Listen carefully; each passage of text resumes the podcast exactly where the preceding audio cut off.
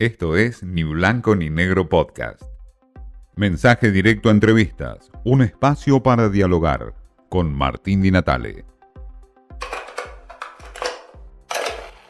Hablamos con Cata Cabana en estas fechas que se vienen de la Semana de Mayo, una historiadora y especialista en temas de arquitectura histórica.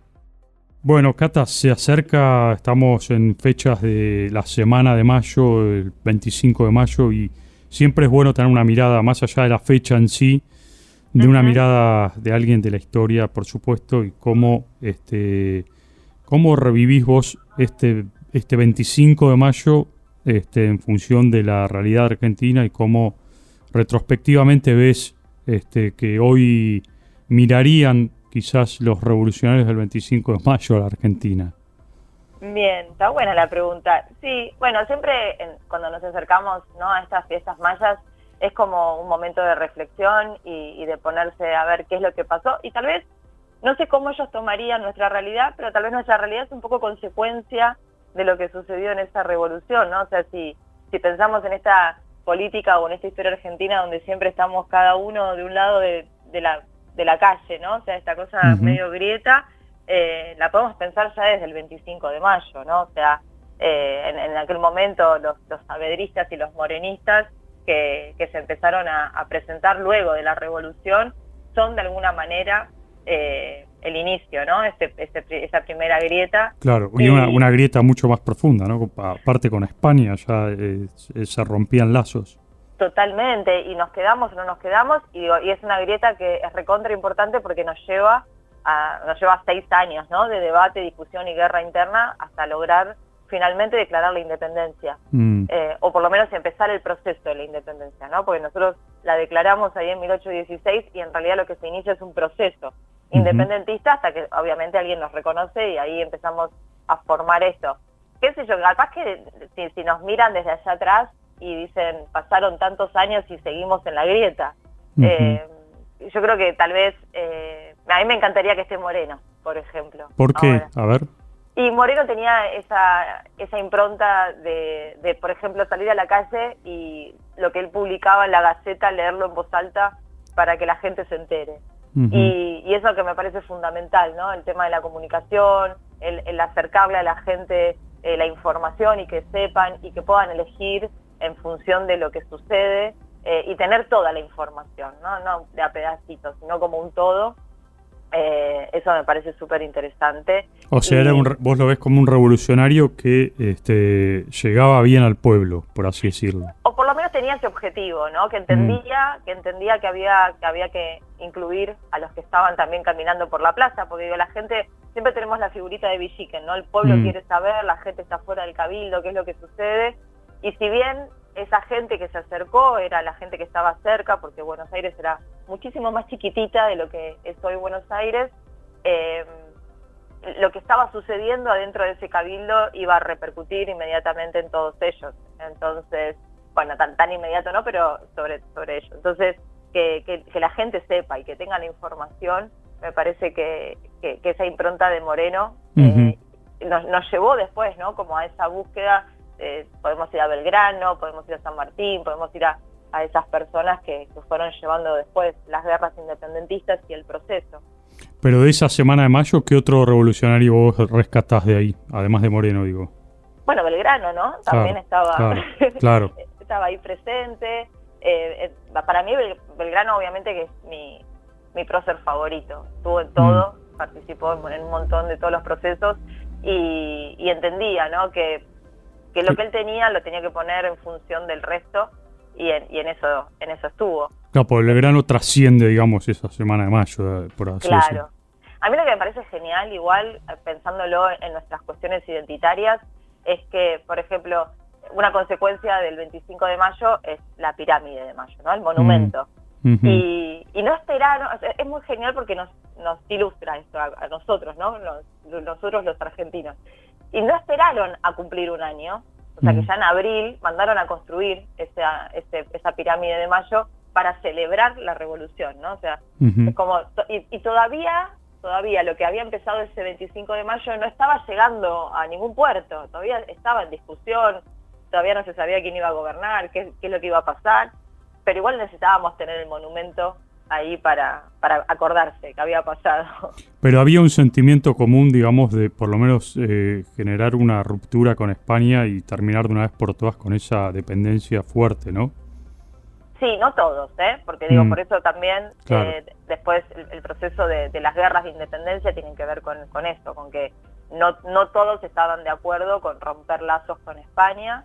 Eh, tal vez lo podían poner como, bueno, y no sabemos qué va a pasar y hacia dónde vamos, podían ponerlo como quisieran, pero había, había grupos que no estaban de acuerdo. Entonces, eso hizo que el proceso fuera más difícil, que tuviéramos más guerras, que fuera más complicado, eh, que, no, que no hubiera apoyo, por ejemplo. O sea, no hay que olvidarse que después en esas guerras y, en, toda, en toda la gesta sanmartiniana que también se, se desprende de todo esto, eh, el cabildo en un momento no le mandaba recursos, ¿no? Y, ellos tuvieron que poner sus propios recursos en, pos de, todo eso, de una independencia, de una, de, una de, liberarse, ¿no? De, España, eh, de España y de cualquier otro imperio, decía, porque nuestra proclama independentista dice de cualquier otro también. Y, y entonces, bueno, digo, no, no todos estaban tan de acuerdo y fue difícil porque es un proceso mucho más largo, ¿no? Pero si bien se inicia ahí en 1810, 1816 la independencia, pero después nos va a llevar hasta 1880 o hasta 1860 y tener una constitución, así que es, es, un proceso largo.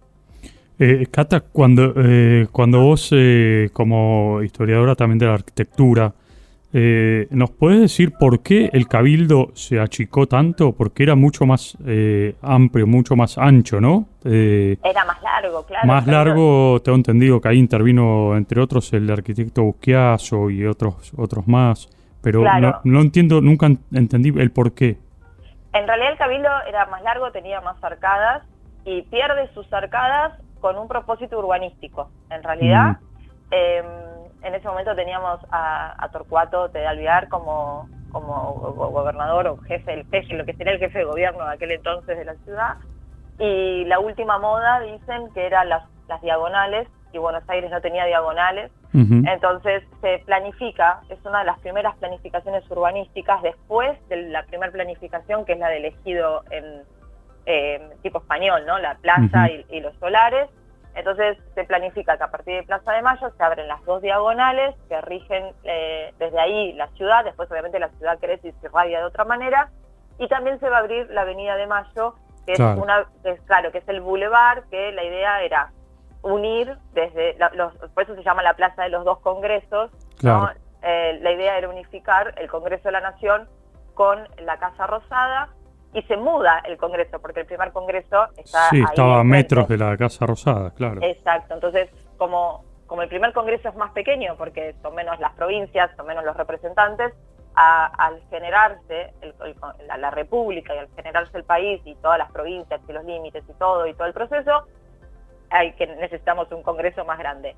Se mm. muda y entonces ahí se decide bajar las primeras arcadas del Cabildo para abrir esa avenida y llegar al, Congreso. Claro.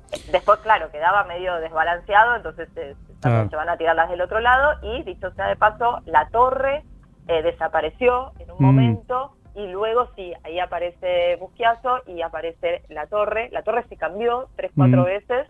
Ah, sí, de acuerdo con las modas estilísticas de la época.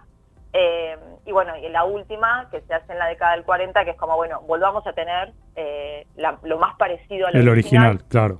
Y un pequeño detalle, el reloj original del Cabildo no es el que está en la torre, sino que está en, la segunda torre de la iglesia de San Ignacio, que está ahí a dos cuadras ah, del Cabildo, porque cuando se hace la nueva torre, y, se ve el reloj, el reloj era demasiado grande, quedaba desproporcionado, mm. y entonces dijeron, bueno, lo dejamos en San Ignacio y se hace un reloj nuevo para el cabildo. Así que de, aquel cabildo de la revolución al cabildo que vemos hoy hay un largo camino estilístico. Cata, una última pregunta, en parafaseando y viendo eh, la historia desde como la mira el historiador inglés Eric Hobsbawm, eh, entender el pasado para comprender un poco y, evaluar un poco cómo viene el futuro. ¿Qué rescatás de la semana de mayo y cómo eh, se puede perfilar, digamos, el futuro de la Argentina en función de estas grietas y, de ese, y cómo salir de esa grieta en función de cómo fue ese 25 de mayo.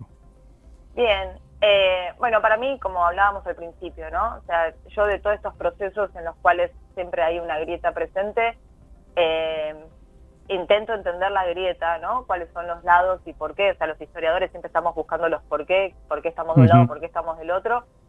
Pero con vistas al futuro y con una vista positiva y pensando más que nada en la totalidad del país, eh, a mí me parece que en este tipo de fechas tenemos que reflexionar y rescatar el pensamiento de aquellos que durante todos los procesos estuvieron del lado de la mayoría, ¿no? como del poder dar derechos, del poder unificar, del poder integrar, del que, del que podamos participar todos eh, y, que, y que haya cada vez menos diferencia, ¿no? que, la, que la grieta entre los que más tienen y los que menos tienen se acorte. Eh, entonces, eh, tanto el 25 de mayo como todas las fechas que tenemos, hasta incluso el Día de la Soberanía, todos los feriados, más allá del feriado en sí mismo, hay que sentarse un poquito a ver qué fue lo que se hizo, porque eso también nos genera una identidad y una pertenencia y una forma de ser eh, del país. Así que, bueno, eso me parece que es lo fundamental. Cata Cabana nos ayuda a entender la Argentina desde la grieta porque, como plantea ella, desde aquel 25 de mayo que la Argentina vive en grietas y en debates internos. Y Cata Cabana nos habla de los próceres que al modo de ver de ella son los que hoy hay que rescatar de ese 25 de mayo. Esto fue Ni Blanco ni Negro Podcast.